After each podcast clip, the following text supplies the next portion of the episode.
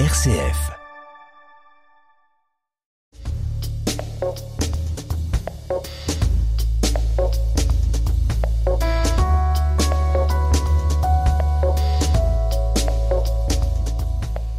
Décryptage, Manu Van Leer.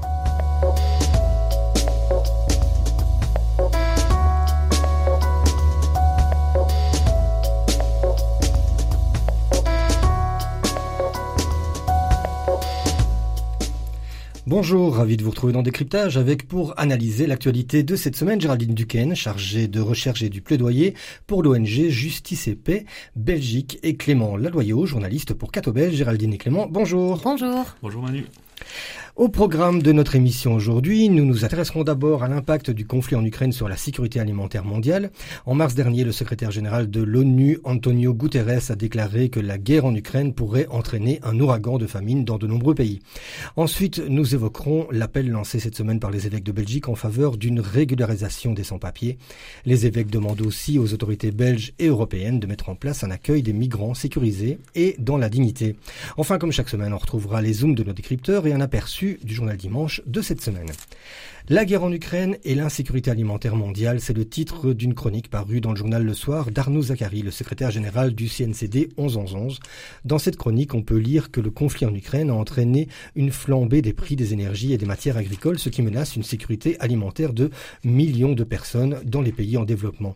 Géraldine Duquesne et Clément Laloyau, c'est vrai que les médias belges titrent beaucoup sur les prix de l'énergie ou sur la hausse des prix de la farine ou de l'huile, par exemple, dans nos supermarchés. Mais dans les pays les plus pauvres, la situation semble nettement plus préoccupante. Pourquoi la hausse des prix alimentaires affecte-t-elle plus durement ces pays en développement?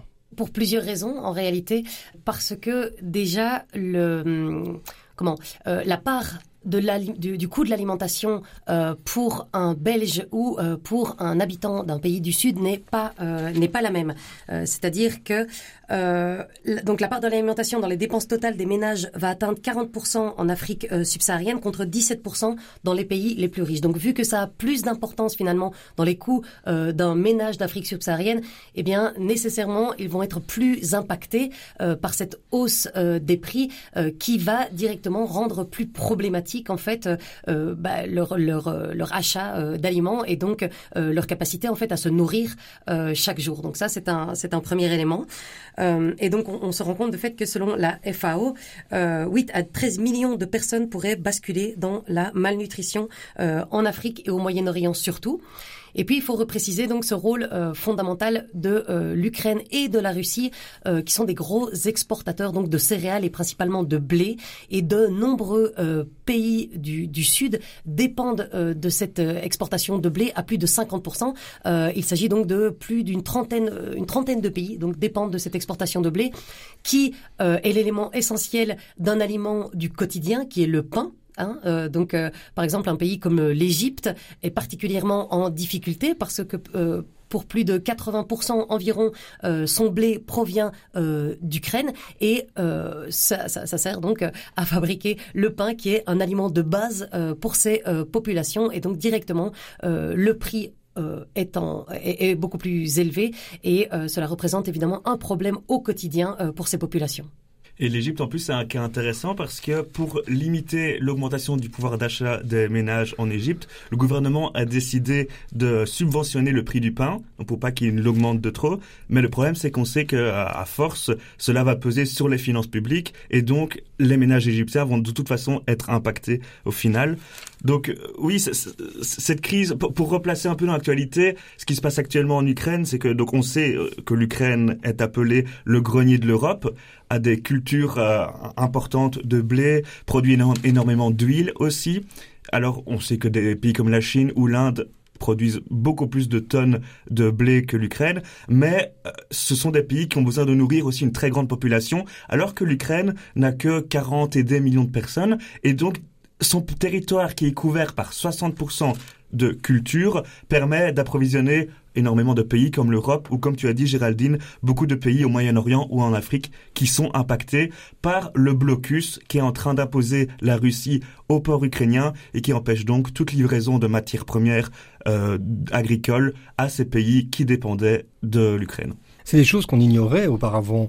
Euh, on savait très bien que par exemple les énergies venaient principalement euh, de, de Russie quand on parle de gaz et d'Ukraine. Par contre, euh, cette production de céréales c'est, et les pays qui en dépendent, puisque c'est une trentaine de pays qui dépendent à plus de 50% donc d'importation à partir de la Russie ou de l'Ukraine. C'est assez énorme. Oui, tout à fait. C'est, c'est vrai que c'est assez intéressant de voir à quel point ces aliments de base sont vraiment essentiels à l'alimentation et, du, du, du, monde entier et euh, et que ces céréales aussi sont euh, des éléments assez stratégiques finalement du commerce international. Il faut savoir que le blé est la céréale la plus échangée au monde euh, et il y a un quart donc de la production de blé qui transite par le commerce international et donc c'est finalement un enjeu stratégique aussi et j'ai pu lire aussi quelque part que si la Russie en fait remportait la guerre et finalement avait une emprise beaucoup plus forte sur l'Ukraine, eh bien elle aurait également une position stratégique et une position de pouvoir par rapport au commerce de ces euh, matières premières, hein, de, ces céréales. On parle du blé, mais on parle aussi donc du maïs, euh, du tournesol et donc des huiles qui sont dérivées du tournesol, et aussi de l'orge, euh, pour lesquelles donc Russie et Ukraine ont vraiment une part importante, en tout cas, des exportations au, au niveau mondial. Il y a un chiffre qu'on peut peut peut-être citer, c'est l'Ukraine, c'est 10% des exportations mondiales de blé, la Russie 24%. Oui, c'est ça exactement. Et actuellement, on est en train de constater que la Russie accumule son blé. Normalement, elle est censée euh, lancer plusieurs euh, productions sur le marché mondial, mais actuellement, elle est en train de faire ses réserves et également de prendre du blé venu d'Ukraine pour ensuite pouvoir disposer d'un levier de chantage sur le commerce mondial et pouvoir euh, voilà euh, jouer diplomatiquement avec une épée de Damoclès sur le reste du monde. Ce qui est un peu dommage car, comme Géraldine a dit, on a notamment Anthony Guterres, qui est donc secrétaire général des Nations Unies, qui estime qu'il y aura bientôt un ouragan de famine à travers le monde. La famine qui est déjà... en fait, l'Ukraine n'est pas un élément déclencheur de la faim dans le monde. Ça fait depuis des années que la situation est catastrophique. Ici, l'Ukraine vient juste mettre un petit coup de projecteur sur une situation qui a énormément de causes structurelles très profondes. Euh, au niveau des chiffres, entre 2014 et 2020, donc antérieur à la crise en Ukraine, on est passé de 600 millions de personnes à 800 millions qui ont faim dans le monde. Donc ce qui se passe actuellement en Russie et en Ukraine vient rajouter encore un peu plus de problèmes euh, dans le marché mondial, mais euh, c'est un phénomène qu'on qu'on voit, qu'on constate depuis très longtemps. Ce qui complique également les choses, c'est que cette crise intervient à la sortie de la crise sanitaire qui a pénalisé déjà durement ces pays pauvres. Oui, euh, euh, tout à fait, qui a déjà pénalisé durement euh, ces, pays pauvres. Et donc, de fait, ici, c'est vraiment cette situation en Ukraine qui vient renforcer une hausse des prix des produits alimentaires qui était déjà liée à cette crise du, Covid. en effet, pour, diverses raisons, hein, il y avait eu des ruptures d'approvisionnement qui ont été liées à la pandémie. Il y a eu aussi une hausse importante du prix des énergies fossiles qui sont très en lien avec le secteur agricole, hein, parce que le secteur agricole, au niveau du transport, au niveau des machines, euh, etc., dépend fortement euh, du, bah, des énergies fossiles, du pétrole. Et donc, si le prix euh, du pétrole augmente, et ça a été le cas aussi juste après euh, la pandémie parce qu'il y a eu un regain d'activité économique et donc une demande très très importante euh, en matière d'énergie fossile, eh bien l'agriculture directement euh, subit agriculture industrielle hein, aussi, il faut le rappeler, avec un modèle qui, on pourra en parler peut-être, n'est pas pérenne non plus dans sa manière de fonctionner. et donc ça pose aussi des questions à long terme, mais donc en tout cas agriculture qui est directement liée au prix de l'énergie et donc prix de l'énergie qui ont augmenté suite à la crise du Covid. Donc tout ça est lié et la situation en Ukraine vient renforcer euh, une situation déjà existante qui n'était euh, pas euh, favorable du tout. Et je vais peut-être rajouter aussi que la question se pose aujourd'hui, mais cette question donc de crise alimentaire mondiale, il va être très important de l'observer dans les prochains mois aussi, parce que dû au contexte de la crise en Ukraine, il y a une forte, un fort doute, une forte inquiétude quant à la possibilité euh, pour les agriculteurs ukrainiens d'ensemencer leurs terres. Et le chiffre qu'on a aujourd'hui, euh, c'est que un tiers seulement euh, des terres seraient ensemencées au printemps ici 2022, ce qui laisse du coup présager des moindres récoltes dans 6 à 8 mois. Mais ça veut dire que d'autres pays pourraient prendre le, relais, voyant que la demande est là. Oui, et notamment l'Australie et d'autres pays exportateurs qui peuvent assurer euh, la provision de, matières premières au niveau agricole, euh, notamment le blé, l'Australie dispose de poches suffisantes pour subvenir aux besoins de, de pays comme bah, de pays du Moyen-Orient ou africains. Le seul problème, donc on n'est pas dans une situation de pénurie mondiale non plus. Le seul problème, c'est qu'on sait que avec la loi de l'offre et la demande, bah, les prix vont s'envoler, commencent déjà à s'envoler. De un, par euh, donc les pures lois du système libéral, mais aussi de deux, par euh, les investisseurs financiers qui n'ont pas de scrupules à spéculer encore maintenant sur euh, le prix de nombreux paniers de matières premières. Euh, voilà, typiquement euh, le blé ou le maïs ou ou, ou, tout, ou la poudre de lait, des choses comme ça. Oui, c'est ça, c'est ça, c'est ça. Sans se soucier de, de l'approvisionnement nécessaire pour énormément de pays, il va y avoir de nombreuses répercussions, notamment si on prend aussi en compte que des pays qui d'habitude exportaient aisément euh, leurs matières premières dans le marché mondial Ici, on a annoncé vouloir euh, restreindre leur production à une euh, utilisation euh, nationale. Donc d'abord penser au peuple avant de penser nourrir sa population en premier. C'est ça, c'est ça. Et on sait que tout ça va créer un effet boule de neige qui va encore faire monter les prix, qui va du coup énormément impacter les pays du Sud ou les pays du ben, voilà du, Moyen-Orient et d'Afrique qui euh, auront du mal à se fournir parce qu'ils ne seront pas achetés au prix qui ont été fixés euh, au niveau des matières premières.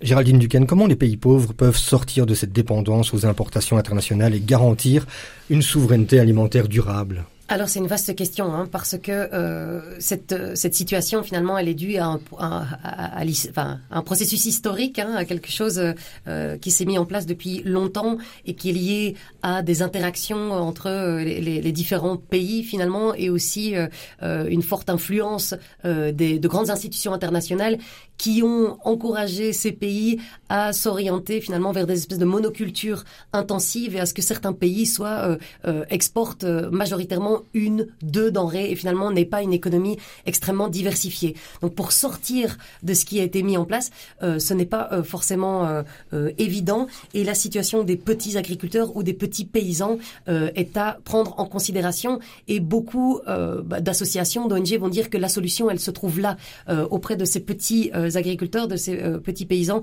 qui doivent être soutenus et essayer de développer, de les accompagner peut-être pour développer des pratiques agroécologiques, par exemple, durables. Là, évidemment, on parle euh, sur le long terme, hein, euh, parce qu'ici, on est quand même dans une dimension d'urgence aussi pour certains pays. Et donc, il y a aussi des mesures court terme qui doivent être mises euh, en place, telles que une, aide financière pour les pays les plus vulnérables. Hein. On a cité l'Égypte, mais par exemple le Yémen, qui est un pays qui subit une guerre depuis des années et qui aussi va subir de plein fouet cette hausse des prix des, aliments. Essayer d'empêcher, euh, comme euh, comme tu le disais, euh, une, euh, de, de, que les pays puissent limiter ou restreindre les exportations alors que des pays euh, sont, sont vraiment dans le besoin et, et, donc il faut mettre en place une forme de solidarité internationale autour de cette problématique. Euh, il faut, on pourrait aussi donc suspendre le, le, le soutien aux agrocarburants, euh, par exemple, qui captent euh, toute une part de ces denrées alimentaires qui pourraient plutôt ben, subvenir aux, aux, aux besoins humains et lutter également contre la contre la spéculation alimentaire. Euh, mais donc à long terme, de fait, euh, essayer d'avoir une agriculture qui soit plus résiliente.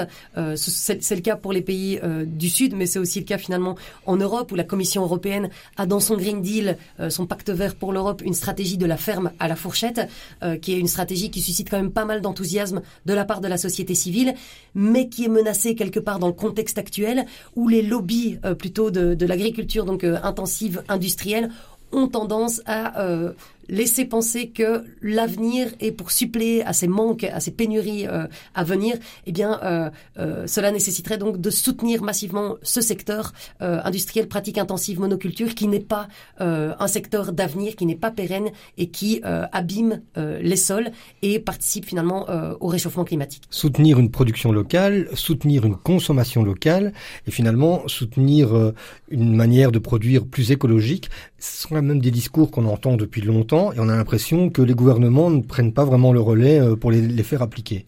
Il y a énormément de choses euh, à faire pour... Euh, l'agriculture participe fortement au réchauffement climatique. Hein, on le sait, c'est un gros émetteur euh, de gaz à effet de serre, de CO2 un petit peu, mais surtout aussi euh, de méthane. C'est le plus gros émetteur de méthane qui est un gaz encore plus polluant que, le, que le CO2. Et je pense que dans les, choses essentielles à mettre en place, comme vous l'avez dit, il y a cette modification de nos comportements alimentaires. C'est des choses qui sont répétées depuis des années de fait, mais il n'y a peut-être pas les législations suffisantes qui suivent pour diminuer, par exemple, notre consommation euh, ben de, nourriture animale, de viande euh, principalement. Euh, et il n'y a pas assez de préoccupation autour aussi de la question des sols. Dans un des derniers rapports du GIEC, il est mentionné qu'un quart de la surface terrestre subit une dégradation induite par les activités humaines. Un quart des terrestres, c'est énorme, et que la vitesse d'érosion des sols dans les terrains agricoles excède de entre 10 à 20 et 100 fois le rythme de renouvellement des sols. Donc à ce niveau-là, c'est à la fois une menace très très importante, mais c'est aussi une opportunité quelque part parce que ça pourrait, euh, nos, nos, institutions finalement, nos décideurs politiques pourraient mettre en place des politiques de restauration euh, des sols qui créeraient euh, de l'emploi. Il faudrait aussi ben, tout simplement arrêter cette saignée et ce, courant donc euh, assez dramatique qui est qui est en cours avec je le répète un changement de nos modes de production, de nos modes de consommation et donc un rapport de pouvoir qui serait qui serait plus favorable aux petites exploitations, à des fermes maintenant diversifiées plutôt qu'à des des, des, des, fermes gigantesques telles qu'on peut le voir aujourd'hui, où il y a une concentration finalement euh, dans, dans, un nombre réduit euh, d'acteurs. Finalement, c'est un peu un retour en arrière. Il faut sortir du modèle de cette mondialisation et de cette hyper-productivité. En effet, il est important d'arrêter de profiter des pays en développement et essayer de rééquilibrer les relations nord-sud, parce que ça aurait même un... Actuellement, ce qui est en train de se passer, peut même avoir un impact sur euh, la, les sociétés et peut avoir un bouleversement mondial. On sait qu'à chaque fois qu'il y a eu un pic au niveau des prix des produits alimentaires dans le monde, il y a eu en 2008, en 2011, en 2021, à chaque fois, ça a causé des euh, émeutes de la faim dans de nombreux pays. Euh, en 2021, notamment, il y a eu 40 pays en, en développement qui où, où, se sont produites des émeutes parce qu'il n'y avait pas assez à manger. Et on, on, sait combien la famine, la faim, les inégalités et euh, des peuples qui sont euh, discriminés et précarisés ben, créent d'autres problèmes, des luttes des luttes euh, internes dans les pays, des luttes entre propriétaires pour s'accaparer les euh, capacités de production, les, le territoire disponible pour produire, et, tout ça crée du conflit dans le monde, ce qu'on n'a plus tellement besoin pour le moment. Donc, euh, surtout que la FAO, donc l'Organisation des Nations Unies pour l'alimentation et l'agriculture, a indiqué qu'en mars 2022, on avait atteint le plus haut niveau jamais enregistré des, des prix des matières premières dans le monde. Quand on sait que les pics précédents précédents qui étaient plus bas ont entraîné autant de répercussions, notamment aussi le printemps arabe qui a été causé par ça, on peut se dire pour un meilleur équilibre mondial et empêcher des bouleversements qui ne profitera à personne, il est temps de régler les choses en profondeur, et notamment les capacités de production et notre système de consommation. Il est temps de régler les choses en profondeur. On va s'arrêter sur cette phrase parce que pour nous, il est temps de refermer ce premier sujet et de marquer une pause en musique. On se retrouve après Emma Peters avec le titre Des heures.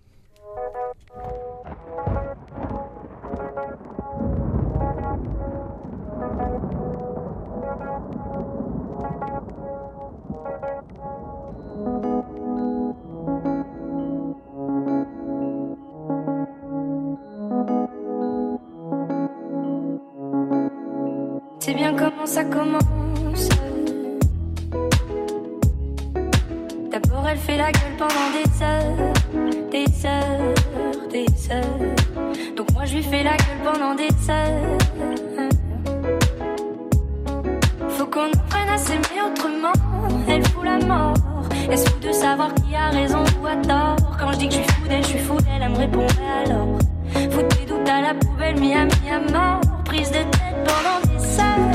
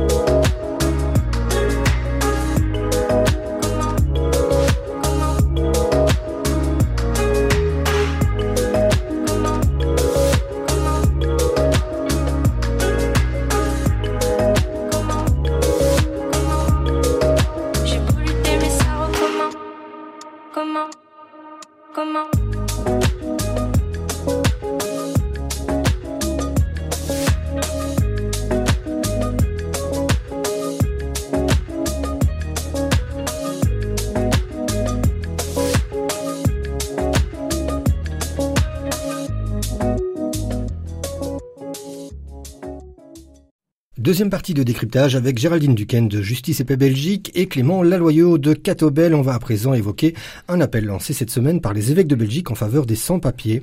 Alors que les dernières semaines ont été particulièrement marquées par l'accueil des réfugiés ukrainiens, l'Église de Belgique, par l'intermédiaire de la Commission épiscopale pour la diaconie, attire l'attention sur la situation des sans-papiers. Elle en appelle notamment à revoir la procédure de régularisation. Les évêques soulignent la solidarité des Belges envers les personnes et communautés frappées par la violence de la guerre, une pandémie ou des dérèglements climatiques, mais ils nous invitent à ne pas oublier le pourcent de la population belge qualifiée de sans-papiers. Géraldine et Clément, il est peut-être utile aussi de rappeler d'abord les distinctions à faire entre migrants, réfugiés, exilés ou sans-papiers. Qui sont les sans-papiers? Pas les sans-papiers, donc ce sont un peu ces personnes qui n'entrent un peu dans aucune catégorie finalement, qui ne sont donc euh, ni euh, réfugiés, euh, ni étudiants, ni euh, dans la, le, le, périmètre un peu du regroupement euh, familial. Et donc ce sont ces personnes qui ne cochent euh, aucune case et qui vivent dans la clandestinité, dans l'illégalité, souvent depuis longtemps en, Belgique, et qui la plupart du temps ont un travail finalement, mènent une vie, participent donc à la, à la vie sociale, payent des cotisations, des, des, impôts, financent aussi finalement les, les, le, budget public à travers la TVA par exemple, en achetant des produits, des aliments, mais ne bénéficient en retour d'aucun droit, euh, pas de protection euh, sociale, euh, pas de mutuelle, pas de, oui c'est ça, de participation donc finalement aux, frais de santé et qui dans ce cas en fait à partir d'un moment et, et, de façon régulière, récurrente, exige en fait de pouvoir bénéficier de ces droits parce que cette euh, absence de droits les confronte à des situations euh, compliquées, les rend vulnérables en fait euh, dans notre société et les prive de droits fondamentaux. Clément? Oui, actuellement on estime qu'ils sont plus de 150 000 en Belgique ce qui correspond à plus d'un pour cent de la population belge, donc c'est énorme. Et pourtant, on, on, ne les voit pas. On a l'impression qu'on les invisibilise tout le temps euh, au niveau, bah, au niveau fédéral. Euh, le seul bonheur qui est à trouver, c'est, comme tu disais, toutes les initiatives locales, associatives qui sont mises en place pour leur venir en aide. Euh, 150 000 euh, sans-papiers en Belgique. À titre de comparaison, actuellement, on, a, on prévoit d'accueillir 78 000 Ukrainiens en Belgique. Donc, c'est-à-dire qu'il y a le double de personnes qui sont actuellement, en Belgique, qui attendent des papiers, qui sont dans la détresse parce qu'elles sont coincées entre deux murs. D'un côté, elles ont une vie incertaine chez nous, comme tu disais, faite de clandestinité, il n'y a pas de sécurité sociale, euh, il y a souvent de l'exploitation là derrière. Et de l'autre, ben, le retour au pays est très souvent compliqué, voire impossible. Il y a d'abord le simple fait de ne pas pouvoir euh, se réintégrer dans la société, parce que c'est un mode de vie qu'on ne veut pas, ou même qu'on n'a jamais connu. Il y a parfois des personnes qui, euh, le pays, on veut les renvoyer ben, n'ont jamais vraiment fait partie de cette société. Puis ça va encore plus loin. Il y a tous des dangers. C'est des pays en guerre parfois. Il y a une énorme souffrance euh, nationale au niveau économique et social. Donc les conditions de vie, elles savent que c'est encore plus misérable si elles retournent là-bas. Donc voilà, au niveau de la procédure de ré régularisation, c'est quelque chose qui crée énormément d'attentes, de suspense, de détresse pour euh, ces euh, sans-papiers qui sont en plus euh, laissés pour compte dans notre société. Actuellement, cette procédure de régularisation est fort lente. On parle de mois ou d'années pour obtenir un avis de l'Office des étrangers et la réponse n'est pas toujours positive. Ça peut par exemple déboucher sur un avis de quitter le territoire ou un retour volontaire ou forcé. Oui, oui, tout à fait. Il y a énormément de critiques et justifiées autour de cette euh, procédure spéciale hein, qui correspond à cette, euh, fameux article 9 et qui laisse en fait toute une part d'arbitrage en fait euh, à l'Office des étrangers qui ne propose pas de critères clairs en fait qui permettraient d'obtenir cette régularisation. on parle de circonstances exceptionnelles et, et, finalement c'est ce que reprochent bah, à la fois les associations mais évidemment en premier lieu les personnes euh, sans papier, c'est euh, quelle case doit-on cocher finalement pour espérer recevoir ce fameux titre de séjour qui nous permettra euh, de, vivre et d'exercer un travail légalement sur le, territoire. Donc ça, c'est vraiment une des revendications majeures de, ces personnes et des associations, c'est donner des critères clairs. Mais en réponse à cela, ben, les autorités publiques ont tendance à plutôt dire, écoutez, on préfère, euh, on, revendique quelque part cette, méthode arbitraire euh, parce que il y a euh, une plus-value à traiter les dossiers au cas par cas. Et donc il y a une sorte de, oui, de réticence à, clarifier ces, ces procédures en indiquant que finalement il y a une démarche peut-être plus personnalisée, mais finalement quand on regarde euh, dans les faits, ce n'est pas ce qu'on voit euh, et, euh, et ça crée de fait beaucoup de détresse en fait que parmi ces personnes grévistes, donc ces 475 personnes sans papier qui avaient fait la grève donc de la fin l'année passée, eh bien il y en a qui semblaient cocher toutes les cases. Quand on parle de ça, on veut dire être resté plus de 10, voire 15, voire 20 ans sur le territoire belge, avoir des promesses d'embauche, parler les langues, être, être intégré socialement avoir une adresse, un logement. Euh, et malgré le fait euh, que certaines de ces personnes cochent toutes les cases, elles reçoivent des avis négatifs et donc ne comprennent pas. Et c'est d'une violence absolue finalement de, recevoir ce type d'avis sans comprendre en fait sur quels critères objectifs cela se base-t-il. Euh, et pourtant, la, décision détermine, détermine leur vie.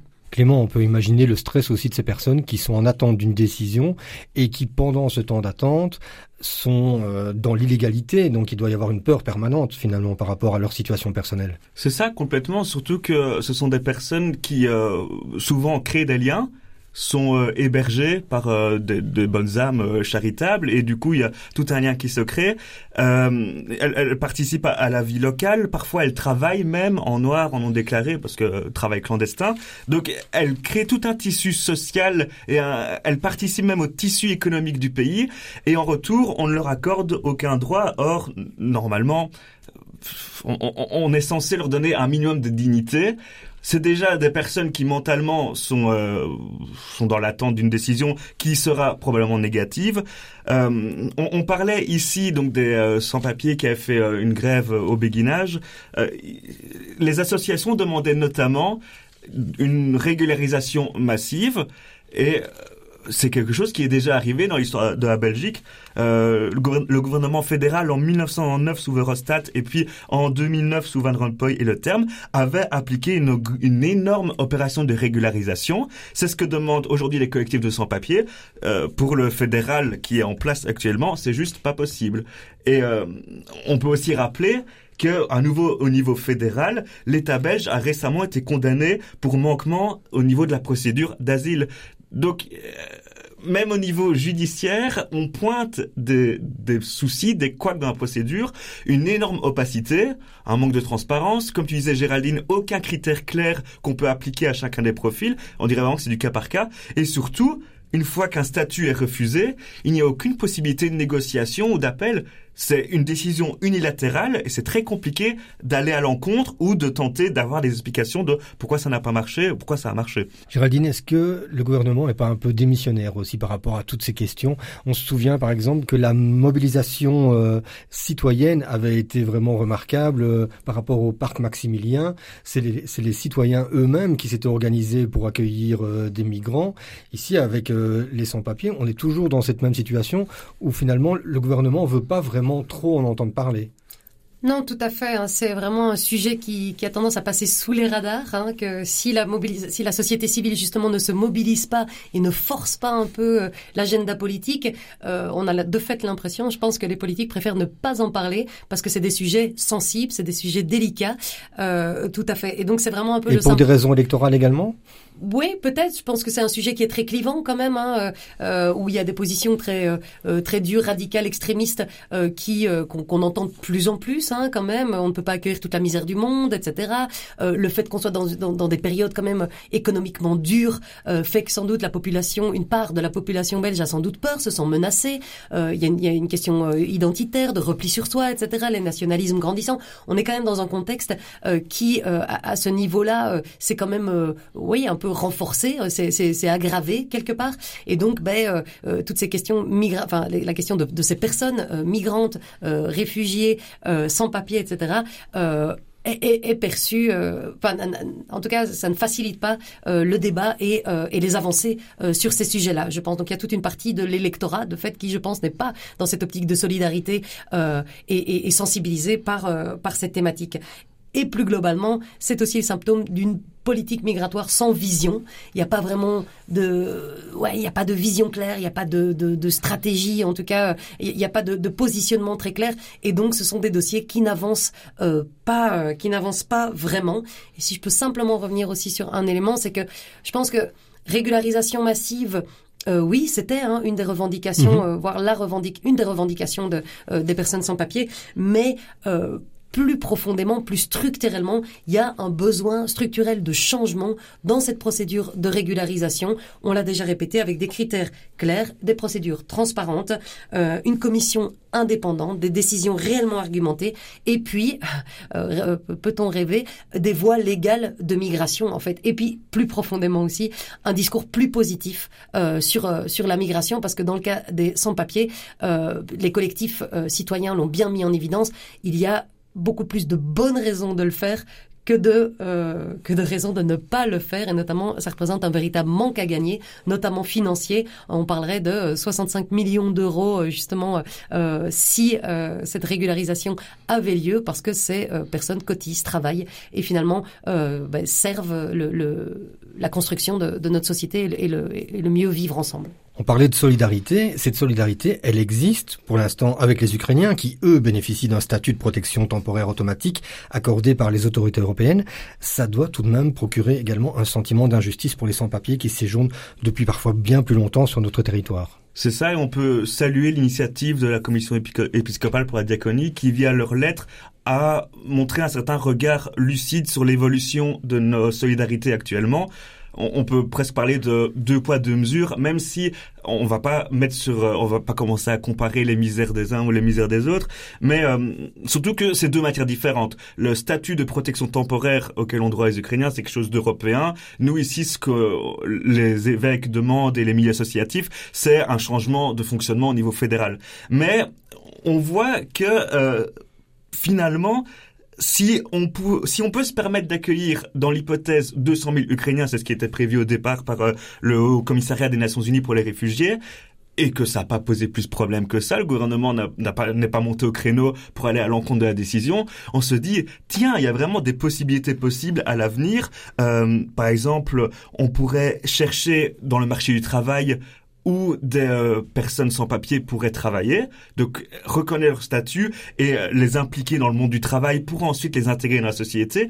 On, se demande si en simplifiant l'administration, on pourrait pas placer des gens à une place qui leur est honorable, qui leur apporte un petit peu de dignité et euh, qui les met dans le circuit pour devenir un citoyen belge à part entière. On peut notamment espérer, euh, c'est pas encore acquis, mais qu'à l'avenir, même les sans-papiers, les clandestins pourront profiter de prestations sociales et de services de base qui les rendent un minimum humain, un accompagnement social, un logement, des soins de santé et de l'éducation, plutôt que de se cacher ou alors même parfois devoir devoir squatter, ce qui elle-même dans la philosophie sont contre, mais c'est la seule occasion de, c'est la seule opportunité pour s'abriter et avoir un, un peu de, de, de, chaleur. Oui, je, je, pense que mettre sur un même piédestal les deux, non, mais voir comme l'accueil des réfugiés est un idéal et qu'on pourrait tendre vers cet idéal avec les sans-papiers et les clandestins qui sont souvent relégués au second plan et auquel, si on ne met pas un petit coup de projecteur, le fait de faire durer la situation sans en parler, ben, leur est défavorable parce qu'on les laisse tomber dans l'oubli. Donc plus de clarté sur les conditions d'accueil et sur la, manière dont on, peut mettre ça en pratique. Plus de sécurité aussi, vous l'avez dit Géraldine, qui passe par des, voies d'accès légales et sûres pour les migrants qui devraient être créées, mais là au niveau européen. Donc la problématique dépasse finalement toujours largement la Belgique. Oui, c'est ça. Il y a des actions possibles à chaque niveau euh, de pouvoir. Euh, et puis au-delà de ça, la Belgique participe quand même au débat européen euh, sur les questions migratoires et pourrait prendre une position plus plus plus favorable, plus engagée en tout cas sur ces sujets-là, ce qui n'est aujourd'hui pas le cas, un peu pour les raisons qu'on a qu'on a citées. Mais c'est sûr que la, enfin, la migration est un problème, enfin un problème, un sujet actuel et est un sujet du futur aussi. Euh, si on regarde un peu les choses dans leur globalité, euh, on le sait, le réchauffement climatique va causer des euh, des déplacements massifs de population dans des pays qui font partie des plus vulnérables sur la planète et qui sont bien souvent des pays pauvres qui n'ont pas de responsabilité historique euh, dans, euh, dans le réchauffement climatique, dans la hausse des températures euh, et les bouleversements environnementaux et qui vont être amenés à quitter euh, leur euh, leur pays. Hein, J'ai entendu le chiffre de 250 millions de personnes euh, dans les prochaines années. Ce n'est pas un, c'est- un problème qui va, enfin un problème qui va s'installer en tout cas durablement et euh, on ne on ne va pas construire des murs euh, partout autour de l'Europe, même s'il en existe déjà et que c'est déplorable. Mais il faut une euh, stratégie euh, claire euh, de la part de l'Union européenne et je veux bien croire que ce n'est pas un sujet euh, facile, mais on a tendance à oublier de fait la dignité humaine de ces personnes, le fait que ce sont nos semblables, que réciproquement on aimerait aussi, euh, si on était euh, dans des situations euh, aussi dramatiques que celle-là, recevoir un, accueil de la part d'un pays quelconque. Et donc euh, finalement, on est bien né, euh, et d'autres ont moins de chance que nous. Et, euh, c'est dommage que ce ne soit pas, au nom de, cette humanité, de cette universalité quand même de, droits fondamentaux, qu'on ne puisse, qu'on ne regarde pas le, le problème sous cet angle-là, quoi. Clément et Géraldine, on va marquer une nouvelle pause avant de passer à la dernière partie de notre émission avec vos zooms et un aperçu du dernier numéro de dimanche. On écoute India Hari avec I Am Not My Hair.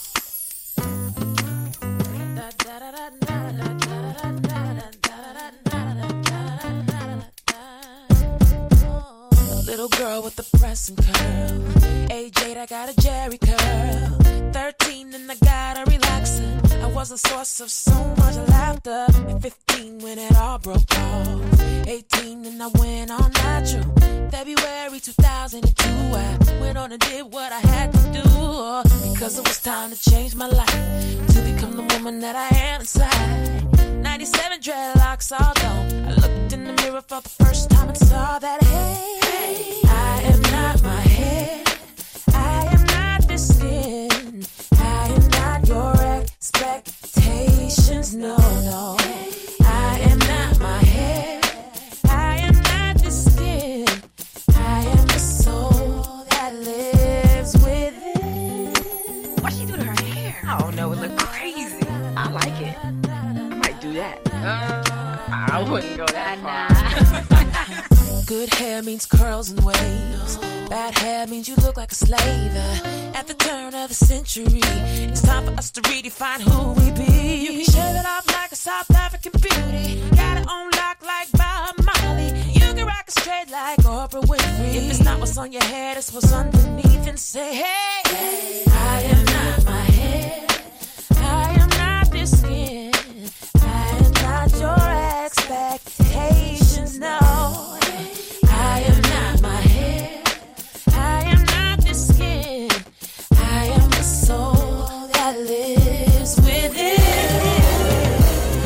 Does the way I wear my hair make me a better person? Does the way I wear my hair make me a better friend? Oh, does the way I wear my hair determine my integrity? I am expressing my creativity. Breast cancer and chemotherapy took away her crown and glory. Promised that if she was to survive, she would enjoy every day of her life. Oh, on national television, her diamond eyes are sparkling. Bald headed like a full moon shining. Singing out to the whole wide world like, hey, hey, head. I am not my I am not this skin. I am not your expectations. No,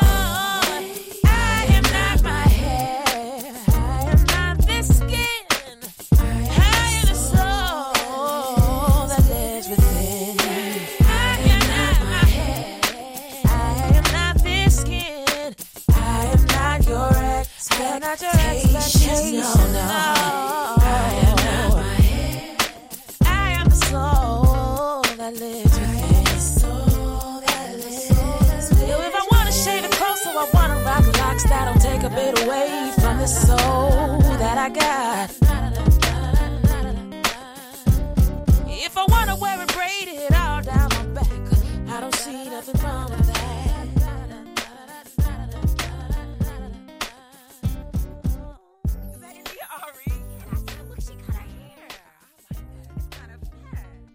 Dernière partie de décryptage, nous sommes toujours en compagnie de Clément Laloyau, journaliste de Catobel, et Géraldine Duquesne, chargée de recherche et du plaidoyer pour l'ONG Justice et Paix Belgique. Géraldine et Clément, vous allez à présent nous partager chacun votre Zoom de la semaine qui souhaite débuter?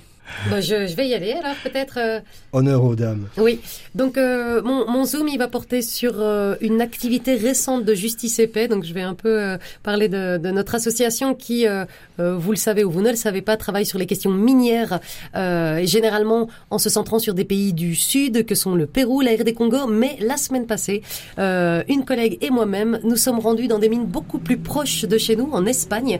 Nous sommes partis en Andalousie.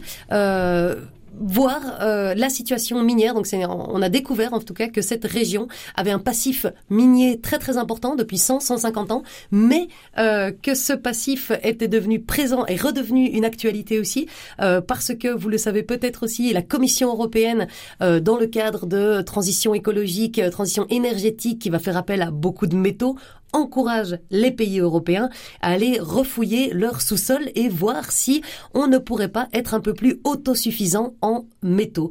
Et au niveau de l'Andalousie, en tout cas, c'est un message qui a été tout à fait bien reçu parce que le gouvernement régional est tout à fait favorable à la réouverture de nouvelles mines qu'il voit comme une manne économique.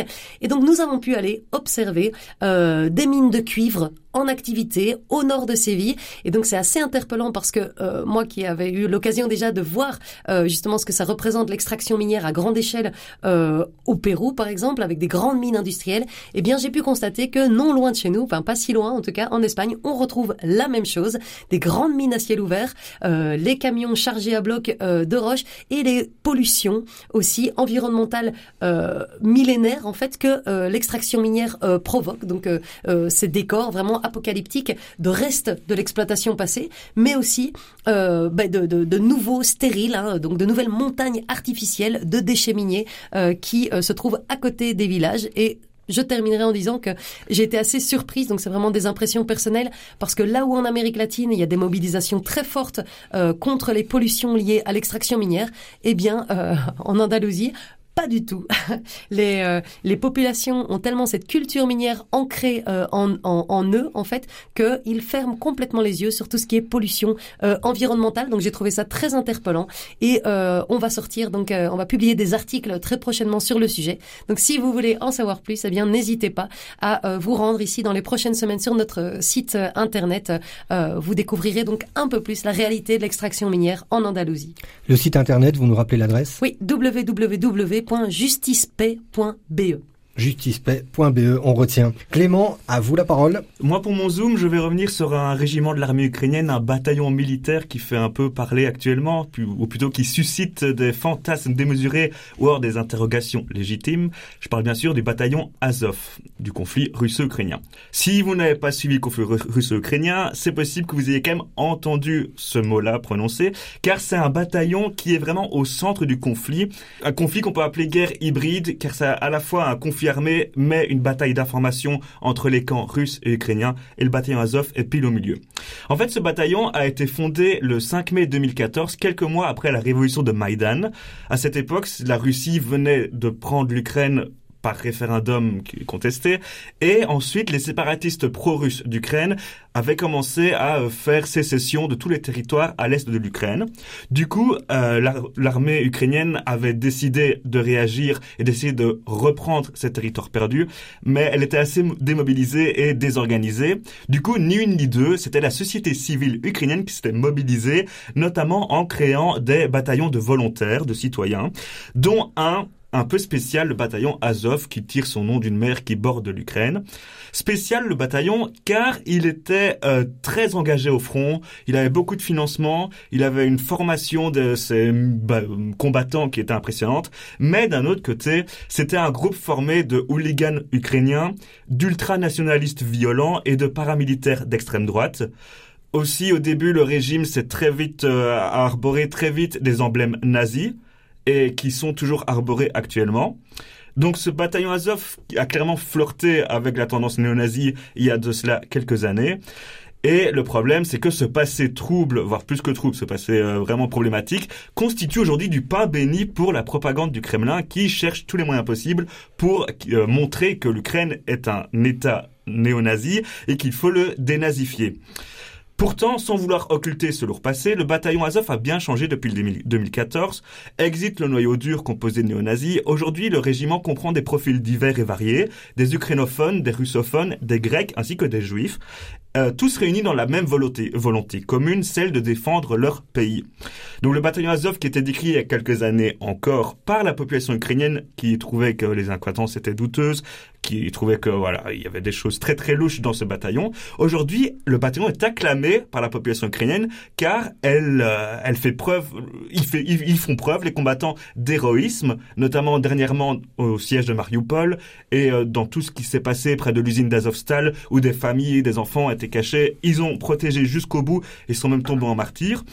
Cette situation un peu euh, voilà, un peu euh, de porteurs d'idéologie d'extrême droite devenus des héros. On a vu ça déjà précédemment durant la Seconde Guerre mondiale. Les résistants français étaient notamment composés de monarchistes euh, aussi très violents, de membres de l'Action française qui étaient limite antisémites et de cadres de divers partis d'extrême droite. Pourtant, ils luttaient, certains, côte à côte avec des communistes, des juifs, face à l'envahisseur nazi. Donc c'est un phénomène qui se répète aujourd'hui en Ukraine.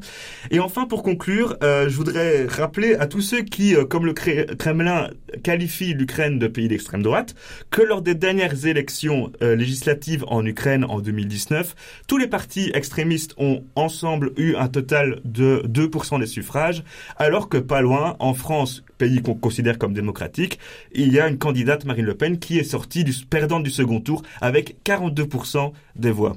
Donc voilà, comparaison laisse toi. voilà un regard bien intéressant qu'on retrouvera peut-être euh, pour une inspiration euh, sur le site catobel.be ou dans le journal Dimanche. Le journal Dimanche dont on va parler immédiatement avec notre ami Pierre Granier. Bonjour Pierre. Bonjour Manu, bonjour à tous. Le journal Dimanche s'ouvre cette semaine avec l'interview de Patrick Renaud, qui est l'actuel ambassadeur de Belgique près le Saint-Siège. Le Vatican est certes un tout petit État, mais il joue un rôle prépondérant, parfois même crucial dans les enceintes internationales, nous rappelle d'entrée de jeu l'ambassadeur belge. C'est même un acteur de premier plan au niveau politique et éthique. Autre point marquant pour Patrick Renault, le Vatican est probablement l'organisation la plus internationale qu'il a jamais rencontrée et dans laquelle il observe certaines tendances qui se vérifieront un peu plus tard dans les forums internationaux, comme la montée en puissance certains continents. Enfin, l'ambassadeur relève que la clarté et la profondeur des informations dont dispose le Vatican sont sans égal, notamment parce que l'Église dispose d'une présence historique sur le terrain qui lui permet d'être pleinement informé des mouvements sociaux qui se préparent. Interrogé par Vincent Delcor, Patrick Renaud revient sur les dossiers dans lesquels la diplomatie vaticane s'est le plus mobilisée ces derniers temps, mais également sur la spécificité de son travail, euh, notamment quand la Belgique et Saint-Siège ne partagent pas un même point de vue. Il nous parle aussi de l'Église, de son fonctionnement et bien sûr du pape François. Une interview à lire en pages 2 et 3. Autre rencontre, celle avec euh, Florence Aubenas, qui a été récemment distinguée en Belgique en tant que docteur honoris causa de l'Université catholique de Louvain, un prix qu'elle est venue chercher entre deux reportages en Ukraine. Le visage de cette journaliste française est gravé dans la mémoire de nombreux Belges qui se souviennent l'avoir vue sur des bannières géantes appelant à sa libération, c'était en 2005, et Florence Aubenas avait alors été prise en otage en Irak. Sa détention avait duré 157 jours. Elle dit aujourd'hui être sortie sans avoir une réelle impression d'un avant-après, mais plutôt celle d'une deuxième chance. J'ai du mal à me dire que j'ai changé, confie-t-elle. Actuellement journaliste au quotidien Le Monde, la quête du plus fragile semble être devenue une constante dans son travail. Voir les événements à hauteur d'homme m'intéresse plus que de couvrir un conflit ou une crise économique au niveau des dirigeants et des superstructures, explique-t-elle à Angélique Tazio qui signe cet article à lire en page 9. Et pour terminer, je vous propose d'évoquer le dossier de la semaine consacré à la SBL Jamais sans toi. Cette association bruxelloise accueille depuis 2004 les sans-abri et les accompagne pour les pour les aider à sortir de la rue. Et parmi les bénévoles de cette association, Sarah Dakraoui a eu l'idée de mettre sa passion pour la photographie au service de ces SDF pour leur, donner, pour leur redonner confiance d'une part, et sensibiliser les citoyens à la détresse de ces personnes d'autre part. Dans un premier temps, la jeune fille est venue régulièrement sur place afin de construire une relation de confiance et d'apprendre à connaître ses sans-abri. Ensuite, elle leur a proposé de réaliser un atelier photo sur leur terrain, à savoir dans les rues de Bruxelles. Muni d'un appareil photo jetable, une dizaine de participants se sont ainsi prêtés au jeu, se mettant tantôt dans la peau du photographe, tantôt dans celle du modèle.